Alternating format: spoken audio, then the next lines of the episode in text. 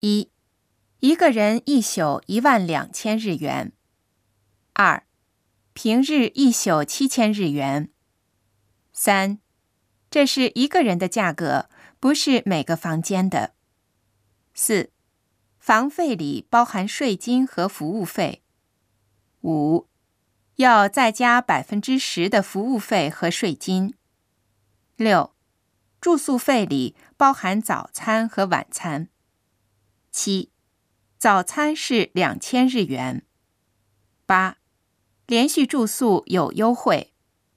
九，从信用卡收取百分之十的预付款。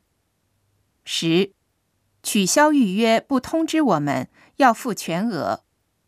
十一，最晚三天前取消不收取消费。十二，前一天取消要收取消费。十三，当天取消收百分之五十的费用。十四，需要变更或取消，请提前联系。